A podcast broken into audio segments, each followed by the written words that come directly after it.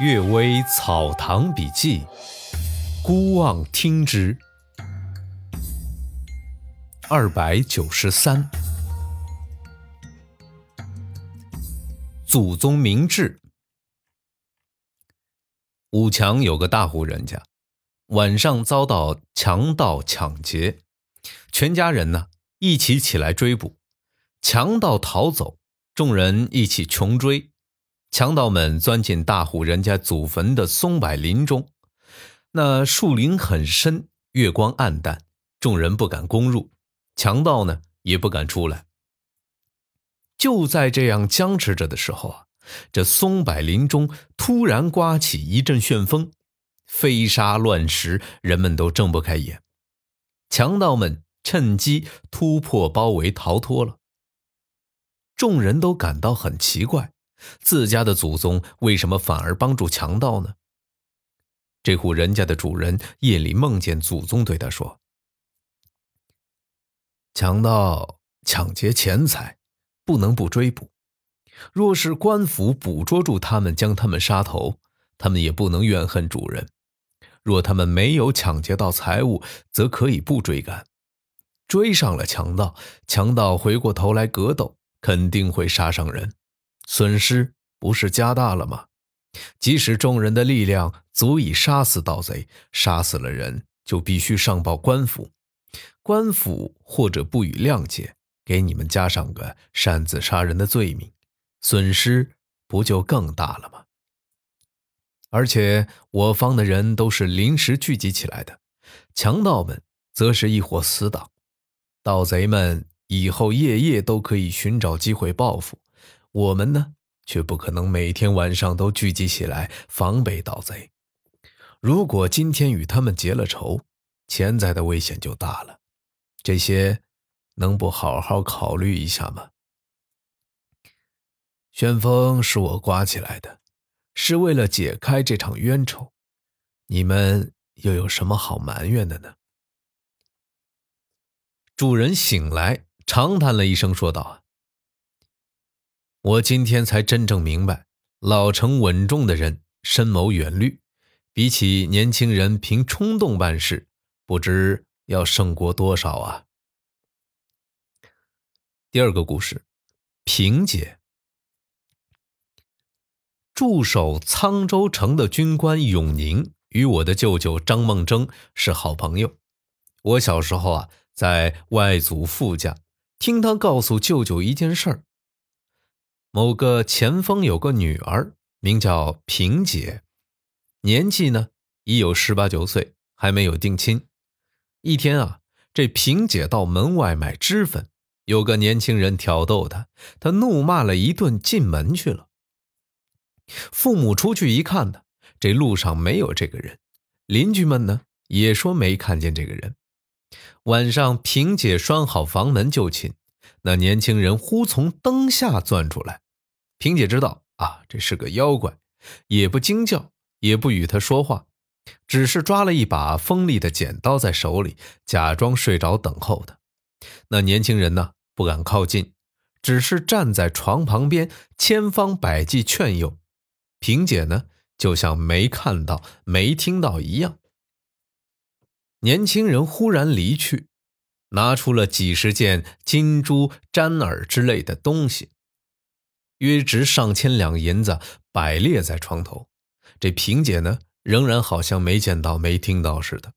年轻人又离去，则那些物品呢，没有收走。等到天快亮的时候，年轻人又突然出现，说：“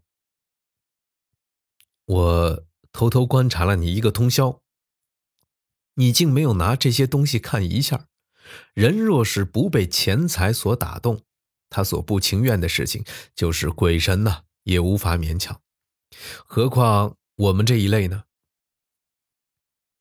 我误会了你私下祈祷时讲的一句话，以为啊你是想男人而假托为了父母，所以才这样来试着引诱你，请你不要生气。说完呢，这男人收起那些物品离去了。原来萍姐家素来贫穷。母亲又年老多病，父亲领的军饷养不活全家人，萍姐曾在佛像前暗暗祈祷，希望早日找到一个丈夫，好赡养父母。没想到被妖怪偷听到。由此可见啊，说一句话，萌生一个念头，即使在黑暗之中，也都有人或其他东西在旁注意观察着。那么，当着人的面儿，有人还想对自己的意图掩饰假托，这能办得到吗？第三个故事，狐狸教会赌徒。姚静啊，有个人喜欢赌博，赌到家里穷的连瓦盆也没剩下一个。在一个寒冷的夜晚，夫妻俩相对着哭泣，追悔莫及。丈夫说呀：“这时候只要有三五千铜钱，我就可以挑着货担去做个小本生意，维持生活。”死也不会再进赌场的门了呀！可是从哪儿能得到这三五千钱呢？忽听见有人敲着窗户说：“你真的后悔了吗？这点钱也容易得到，即使比这么多的钱也容易得到，只是怕你旧病复发而已呀。”夫妻俩以为是同院中的长辈同情他们，予以周济。于是哭着发誓，说话呀十分坚决。接着他们打开门出去看，只见月光明亮，如同白天。院子里寂寂静静，空无一人。他们十分惘然，不知究竟是什么缘故。第二天晚上，又听见那人敲着窗户说道：“你过去输的钱都拿回来了，你自己来取吧。”夫妻俩点起火把一照，则几百贯钱一串一串都已经堆在屋里，算起来与过去输的钱数目差不多。夫妇俩十分狂喜，还担心是在做梦，互相掐手腕，都感觉到疼，啊，这才相信确确实实是真的。他们以为啊是鬼神保佑帮助，于是去买酒肉果品来祭谢。路上遇到过去在一起赌博的人，他们都说：“你的赌术长进了吗？你的运气转了吗？怎么几年间输的钱，昨天一天就全赢回去了？”这人呐，迷迷糊糊，不知道怎么回答，只是连连点头而已。回家之后啊，刚开始摆设祭品，只听屋檐之上有个声音说道。你不要乱祭祀啊，恐怕招来邪鬼。昨天代替你去赌的就是我。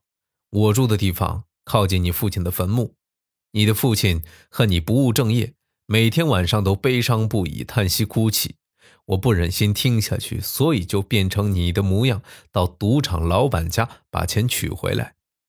你的父亲叫我传话给你，这种事情可以发生一次，不可有两次。说完，周围重归静寂。这人呢，也从此改变自己的行为，得以温饱终生。哎，这世上不长进的儿孙们呢，自以为可以为所欲为，没人管得了他们，哪会想到这皇权之下，有人正为自己的行为夜夜悲哀哭泣呢？感谢各位收听今天的《阅微草堂笔记》，祝各位早安、午安和晚安。